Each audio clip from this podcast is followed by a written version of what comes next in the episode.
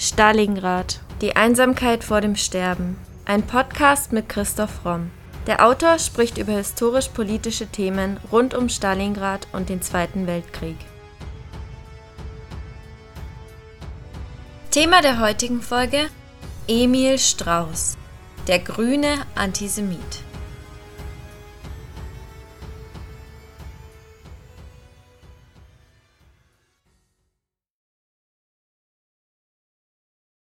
Hermann Hesse urteilte 1936 folgendermaßen über Emil Strauß.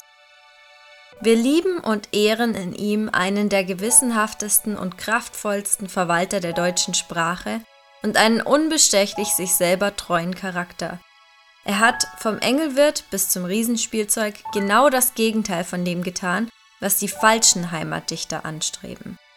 Diese kommen vom Schreibtisch und bemühen sich, ihre Schreibsprache und ihr Schreibdenken volkstümlich zurechtzumachen.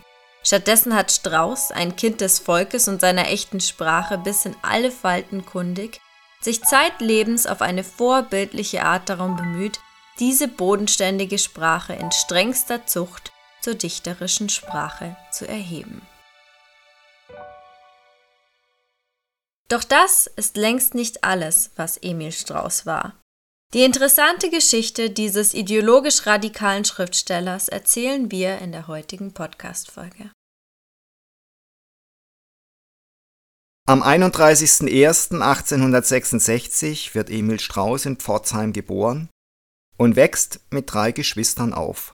Sein Vater, Karl Strauß, ist Kaufmann und Bijouteriefabrikant, was bedeutet, ein Unternehmen oder eine Manufaktur zur Herstellung von Schmuckgegenständen. Seine Mutter ist Emilie Caroline Strauß, geborene Hepp, die aus einer pfälzischen Pfarrerfamilie kommt. Strauß kommt aus einer musikalischen Familie, sein Großvater väterlicherseits war Hofkapellmeister in Karlsruhe, sein Urgroßvater Kapellmeister in Wien. Das Künstlerische liegt also bereits in der Familie.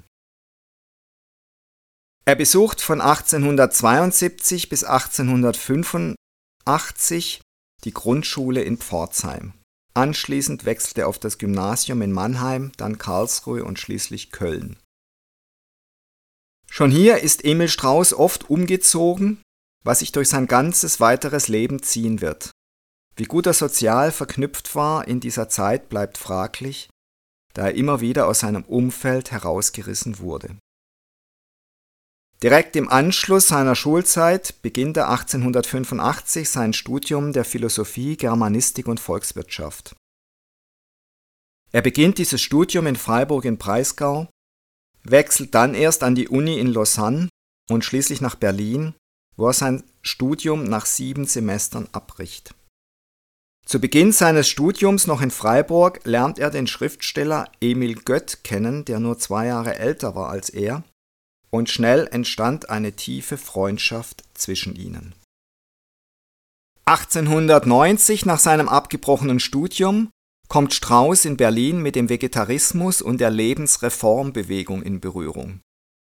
Die Lebensreformbewegung soll der Industrialisierung entgegenwirken, durch die das alltägliche Leben nicht nur erleichtert wurde, sondern auch beschleunigt. Viele gesellschaftliche Werte und traditionelle Weltbilder lösten sich auf, was den Menschen einen großen Teil ihrer geistigen Sicherheit nahm. Schnell musste man sich an diese Neuerungen anpassen, was nicht allen gefiel und zu diversen Gegenbewegungen führte. In Berlin-Friedrichshagen war Strauß Mitglied des sogenannten Friedrichshagener Dichterkreises, wo er die naturalistischen Schriftsteller Heinrich und Julius Hart, Richard Demel, Max Halbe und Gerhard Hauptmann kennenlernte. Durch ihre Bekanntschaft und den regen Austausch mit ihnen beschloss er schließlich selbst Schriftsteller zu werden. Mit seinem Freund Emil Gött ging er zurück nach Baden-Württemberg, nach Breisach, wo sie gemeinsam landwirtschaftliche Reformversuche unternahmen. Sie nahmen sich die Vorstellung der Lebensreformbewegung zum Vorbild und wollten als landwirtschaftliche Siedler und Selbstversorger leben. Strauß wendet sich bewusst gegen die Folgen der Industrialisierung. Er war eine Art Aussteiger mit ökologischem Bewusstsein. Gleichzeitig beginnt Strauß Lyrik und Dramen zu schreiben. Seine erste Prosa veröffentlichte er ab 1891 in literarischen Zeitschriften, die unter Hauptmanns Einfluss standen, den er bereits aus dem Friedrichshagener Dichterkreis kannte. 1892 geht Strauß nach Brasilien, wo er versucht, weiterhin als Selbstversorger zu leben. Er lebt und arbeitet in der deutschen Kolonie in Blumenau. Für ein Jahr übernimmt er die Leitung eines Knabeninternats in Sao Paulo. Strauß erkrankt in Brasilien aber schwer, was ihn zur Rückreise nach Deutschland zwingt, um dort medizinisch versorgt zu werden und sich erholen zu können. Nach seiner Rückkehr lebte er erst bis 1901 für fünf Jahre bei Friedrichshafen am Bodensee. Auch hier änderte sich sein Wohnsitz mal von Friedrichshafen zu Meersburg und anderen Ortschaften. Sein Bestreben, als Selbstversorger zu leben, setzte er hier weiter um. Dabei lebte er aber in äußerst bescheidenen Verhältnissen. Mit 35 Jahren 1901 heiratete Strauß Elisabeth Marschalk, die erst Lehrerin in England, dann in Raden in Nordrhein-Westfalen war. Woher sie sich kannten, ist nicht gesichert. Vermutlich kannten sie sich über Gerhard Hauptmann, dessen Schwägerin sie war. Elisabeth kommt, ähnlich wie Strauß, selbst aus einer musikalischen Familie. Ihr Bruder ist Komponist und Musikkritiker, eine ihrer Schwestern spielt Geige und ist ebenso wie ihre andere Schwester Fotografin von Beruf. Mit Elisabeth hat Strauß zwei Kinder. Sein Sohn Konrad wird später einmal Maler und Grafiker in München werden. Die künstlerische Ader bleibt in der Familie also weiterhin erhalten. Im selben Jahr schreibt Strauß auch seine Novelle Der Engelwirt, eine Schwabengeschichte, die als Heimatliteratur große Beachtung findet.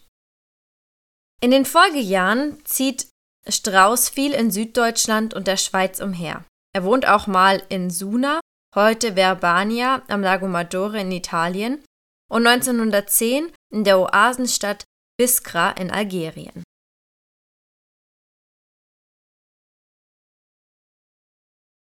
(1902), ein Jahr nach seinem Erfolg mit Der Engelwirt, feiert Strauß mit Freund Hein seinen nächsten großen Erfolg, der die Literatur maßgeblich beeinflussen wird.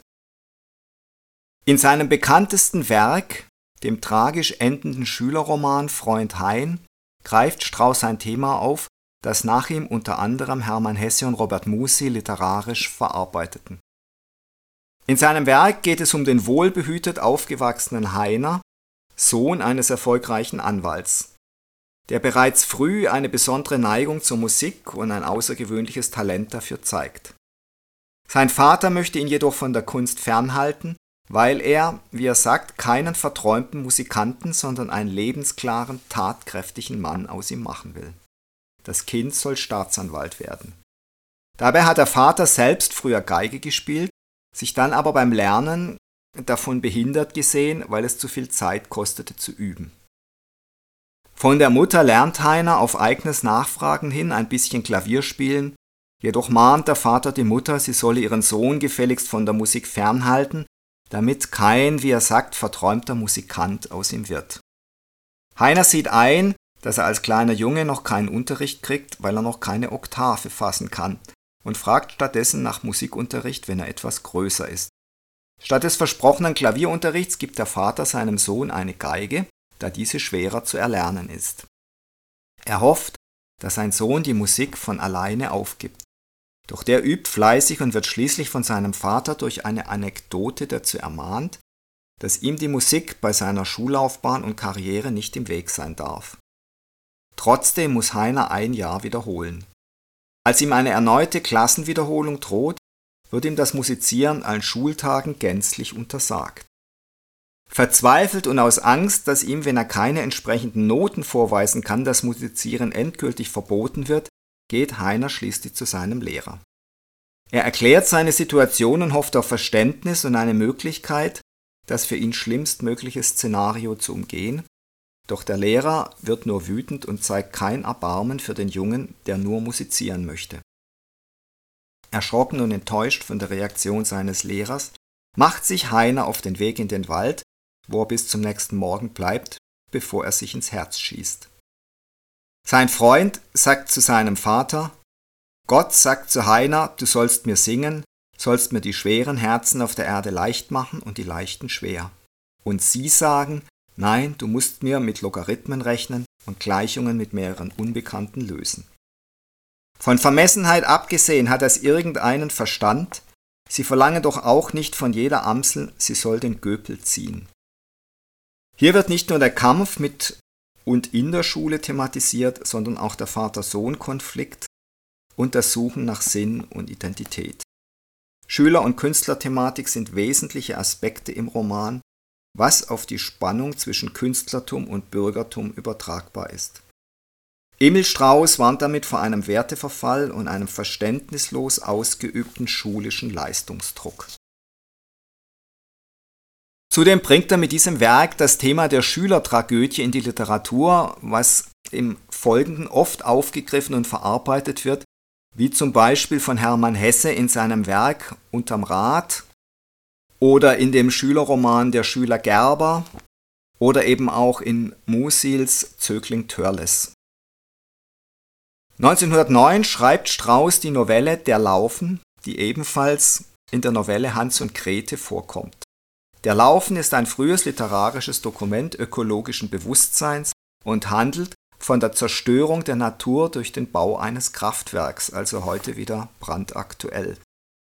Während Strauß mit seinem Lebensstil schon seit Jahren gegen die Industrialisierung versucht zu wirken, bindet er das auch immer weiter in seinen Schriftstücken ein, was man bereits bei Freund Hein merkte, hier jetzt nochmal verdeutlicht hervortritt. Er geht von der subtileren sozialen Ebene zu einer offensichtlich offen sichtbaren Ebene. Mit 45 Jahren zwischen 1911 und 1915 zieht Strauß nach Hellerau bei Dresden, wo er in einer Künstlerkolonie lebt. Vor dem Ersten Weltkrieg galt die Gartenstadt Hellerau mit ihrem Festspielhaus als das Bayreuth der Moderne und in den 20er Jahren blühte hier eine pädagogische Provinz auf. Viele Schriftsteller waren zu dieser Zeit dort, zum Beispiel Rainer Maria Rilke, Franz Kafka, George Bernard Shaw, Franz Werfel, Walter Hasenclever, Peter de Mendelssohn, Gottfried Benn, der gelegentlich seine dort wohnende Frau besuchte. 1920, mit 54 Jahren, veröffentlichte Strauß dann schließlich seine Novelle Der Schleier, die angeblich eines der meistgelesenen Bücher der Weimarer Republik gewesen sein soll. Erzählt wird hier der Ehebruch des Freiherrn von Tettingen, der glücklich mit seiner Frau und seinen sechs Kindern auf einem großen Landgut lebt. Bei einem seiner Jagdausflüge kehrt er in einen am See gelegenen Wirtschaftsgarten ein und verliebt sich dort in die junge Gräfin Ittendorf. Sie beginnen ein Verhältnis und treffen sich jeden Dienstag im Jagdschlösschen des Freiherrn. Seine Frau bleibt ahnungslos, selbst als sie am Jagdrock ihres Mannes ein glänzendes Haar findet. Erst ein Jahr später, Erneut nimmt sie ein glänzendes Haar am Rockkragen ihres Mannes wahr, wird ihr der Betrug bewusst. Also sucht die Frau in einer Dienstagnacht das Jagdschloss auf und findet die Liebenden schlafend im Bett. Sie verlässt das Paar, hinterlässt aber ihren weißen Schleier auf dem Laken. Als die Gräfin und von Tettingen erwachen, wird ihnen bewusst, dass ihre Beziehung aufgedeckt wurde. Sie beschließen also, das Verhältnis zu beenden und sich zu trennen. Der Freiherr, beschämt über seinen Betrug, bittet seine Frau um Verzeihung. Er drückt ihr ihren Schleier in die Hand. An dem Tag, an dem sie ihm sein Verhalten verziehen hätte und wieder Vertrauen zu ihm haben kann, soll sie sich den Schleier in ihre Haare stecken. Von Tettingens Frau nimmt den Schleier, schwingt ihn sich über den Kopf und steckt ihn mit Nadeln fest. Die Geschichte endet also mit einer unglaublichen Versöhnung. Strauß Schreibstil und Können sollen bei dieser Novelle besonders herausragend sein. So äußert sich der elf Jahre jüngere Hermann Hesse einmal darüber. Falls wir Deutsche zu den Völkern gehörten, welche Freude an ihrer eigenen Sprache haben, so würde Emil Strauß bei Lebzeiten zum Klassiker ernannt werden. Eine schönere, gesündere Prosa als er schreibt heute niemand.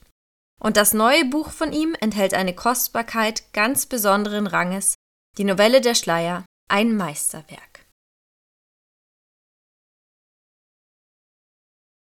Also der Plot vom Schleier hört sich schon sehr nach Lore-Roman an, aber wenn Hermann Hesse sagt, es wäre außergewöhnlich gut geschrieben, dann ja, muss man ihm vielleicht da bedingt glauben. 1924 wird Emil Strauß die Ehrendoktorwürde in Philologie der Universität Freiburg zusammen mit dem Schriftsteller Hermann Burte verliehen und Strauß zieht dann auch im kommenden Jahr nach Freiburg. 1925 bewegt ihn sein wirtschaftliches Scheitern als Landwirt dazu, endgültig nach Freiburg zu ziehen, wo er dann als freier Schriftsteller arbeitet. Er erhält den Dichterpreis des Verbandes der Kunstfreunde in den Ländern am Rhein. 1926, im Alter von 60 Jahren, wird er Mitglied der Preußischen Akademie der Künste, Sektion Dichtkunst in Berlin. Die Abteilung für Dichtkunst wurde in diesem Jahr von der Akademie erst eingerichtet, obwohl es die Preußische Akademie der Künste schon seit 1694 gibt. Strauß ist damit eines ihrer ersten Mitglieder. Leider ist er dort nicht wirklich glücklich und es ist alles noch sehr chaotisch, der sehr viele verschiedene Personen mit ihren unterschiedlichen Ansichten aufeinandertreffen. 1929 tritt Strauß dem Nationalsozialistischen Kampfbund für deutsche Kultur bei. Dies war ein völkisch gesinnter, antisemitisch ausgerichteter und politisch tätiger Verein während der Weimarer Republik und Anfang des nationalsozialistischen Regimes. Offiziell gab es den Kampfbund für deutsche Kultur 1928 bis 34 mit Sitz in München. 1934 wurde er in die NS-Kulturgemeinde überführt. Das scheint jetzt auf den ersten Blick wie so ein plötzlicher Bruch in der Biografie von Strauß. Er muss sich aber wohl schon länger mit völkischen und antisemitischem Gedankengut getragen haben. Und was man hier halt wieder mal sieht, ist, dass jemand, der von seinem Denken her radikal ist, zunächst mal eben auch radikal im ökologischen Sinn, dann doch eben auch für radikale Ideologien, sei es von links oder von rechts, anfällig ist und hier geht es eben dann leider wieder nach rechts.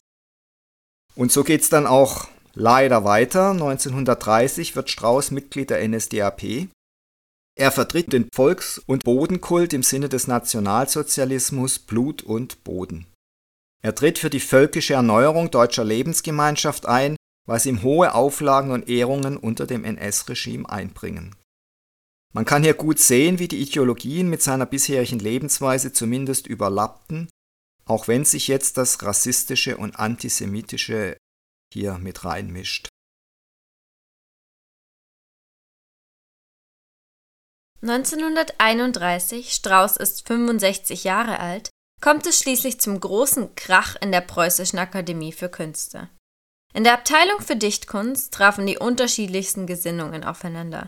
Nationalkonservative, nationalistische Autoren saßen neben bürgerlich-liberalen, linken, Expressionisten, Sozialisten, Pazifisten. Thomas Mann versuchte zwar die Mitglieder zusammenzuhalten, scheiterte jedoch zuletzt an ihren verschiedenen Auffassungen.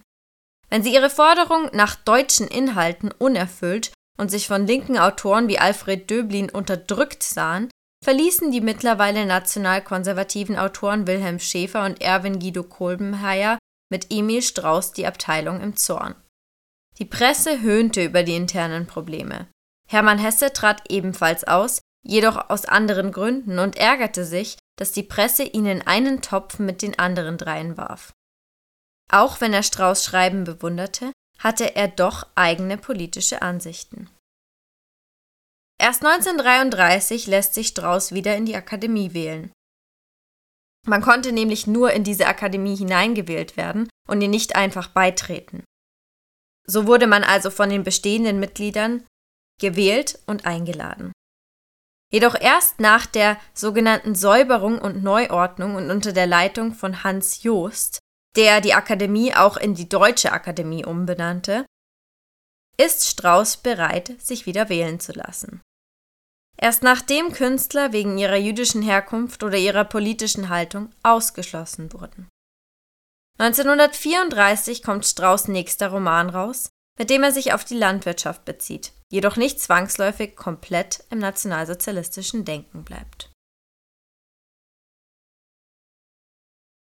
Der Roman Das Riesenspielzeug reflektiert Strauß wiederholte Versuche, das Leben auf eine vegetarische Grundlage ohne jede Tierhaltung zu stellen und die Landwirtschaft auf eine Spatenkultur zurückzuführen, also auf Bodenbearbeitung ohne Zugtiere und Maschinen.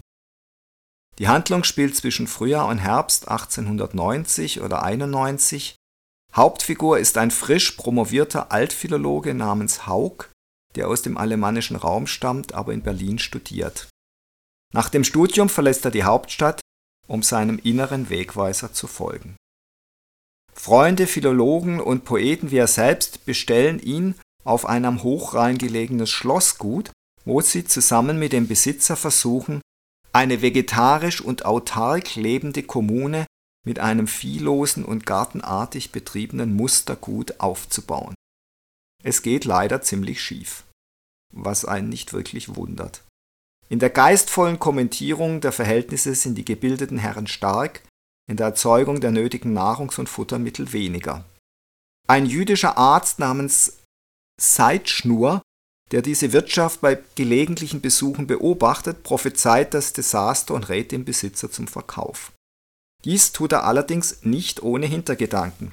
Er möchte aus dem Anwesen ein Sanatorium machen. Bald wird den idealistischen jungen Männern deutlich, dass ein erfahrener Bauer zu Hilfe gerufen werden muss.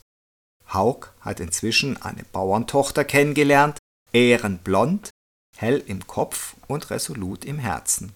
Quasi eine perfekte arische Frau. Er heiratet sie, kauft mit ererbtem Geld das Gut und hofft, den Vater seiner Frau für die Leitung des Betriebs gewinnen zu können. Das hört sich dann doch jetzt ziemlich nach Ute Danella an. Und schon zeitgenössische Rezensenten haben den Roman als Bekenntnis zur Blut- und Bodenideologie des Dritten Reiches gedeutet und auch neuere Beurteilungen haben die völkischen und NS-affinen Züge des Romans verdeutlicht. Neben Großstadtfeindlichkeit und Bauernromantik gehört der Antisemitismus dazu, der sich in zeitüblichen Klagen über die Zinsherrschaft der Juden und in der klischeehaft negativen Darstellung des Arztes Seitschnur äußert. Dafür fehlen andere wichtige Elemente der NS-Ideologie Expansionismus, Militarismus, Autoritarismus.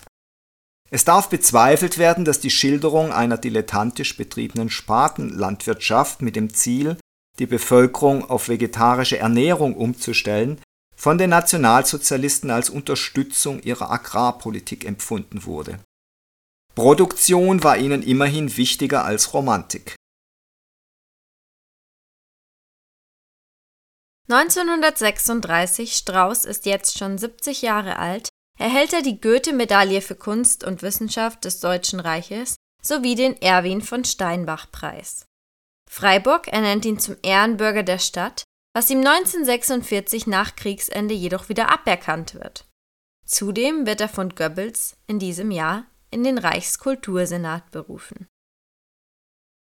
Ein Jahr später wird er zum Ehrenbürger der Stadt Pforzheim. 1941 wird ihm dann auch noch der Johann Peter Hebel Preis des Landes Baden-Württemberg verliehen, der alle zwei Jahre zum Geburtstag des Dichters verliehen wird.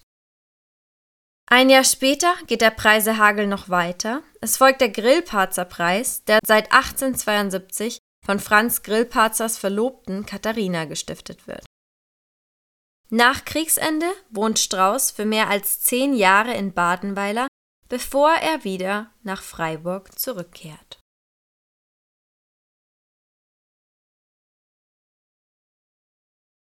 Strauß war während des ganzen Dritten Reiches und auch schon vorher in Deutschland ein sehr beliebter und viel gelesener Schriftsteller. Er hat offensichtlich den Geschmack der Zeit getroffen.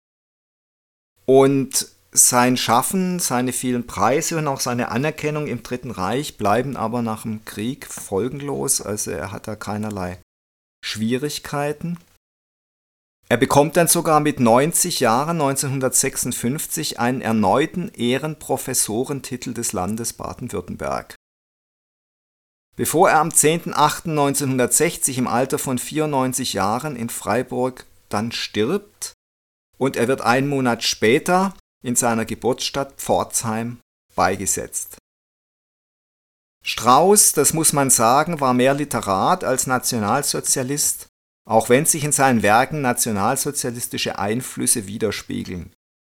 Seine teils realistische, teils neuromantisch beeinflusste klare Prosa schätzten unter anderem eben Hermann Hesse, der Strauß für eine der größten Begabungen der neueren deutschen Erzählkunst hielt, sowie Hugo von Hoffmannsthal, Arnold Zweig, Peter Surkamp und Jean Amary.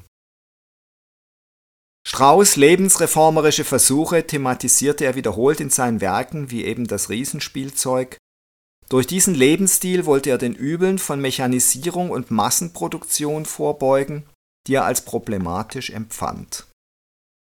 Zugleich sollte das der Pflege deutscher Kultur und deutschen Wesens dienen, die Strauß durch Kriegsniederlage und Demokratisierung gefährdet sah Entsprechend wollte er diese Lebensweise auch dem Rest der Bevölkerung nahebringen. Strauß, dessen frühes Werk bis in die 50er Jahre stark rezipiert wurde, wandte sich nach 1918 unter dem Eindruck des verlorenen Krieges, der gesellschaftlichen Veränderungen und des Misserfolgs in seinen neuen Veröffentlichungen zunehmend völkischen und rassistischen Ansichten zu, die auch in sein Spätwerk einflossen die propagandistische Vereinnahmung und zahlreiche Ehrungen in der NS-Zeit akzeptierte er ohne Bedenken. Zu den Aktivisten des nationalsozialistischen Literaturbetriebs gehörte er allerdings nicht. Trotzdem wurde er als einer der wichtigsten Vertreter echter deutscher Dichtung gefeiert. Nach der ihm bereits 1949 in der französischen Besatzungszone ausgestellten Säuberungsbescheinigung konnten Strauß Werke auch kurz nach dem Krieg wieder verlegt werden und haben sich in den 50er Jahren eben noch großer Beliebtheit erfreut.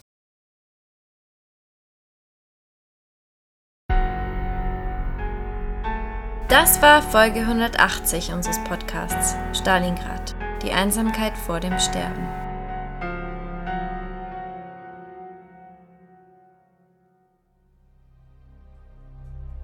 Im dämmerigen Licht des Nachmittags fuhren sie auf ihren Crossbikes über einen steinigen Pfad hinunter in die flache Ebene, die sich, gespickt mit Wrackteilen vergangener Schlachten, zu den Ufern des Veleno erstreckte.